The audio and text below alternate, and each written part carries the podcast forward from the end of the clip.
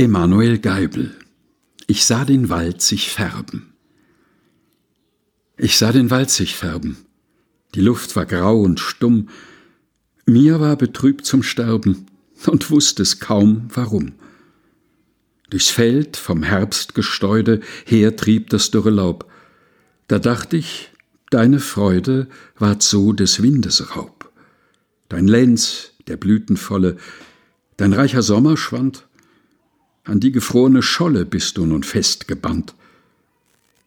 Da plötzlich floss ein klares Getön in Lüften hoch. Ein Wandervogel war es, der nach dem Süden zog. Ach, wie der Schlag der Schwingen das Lied ins Ohr mir kam, fühlt ich's, wie Trost mir dringen zum Herzen wundersam.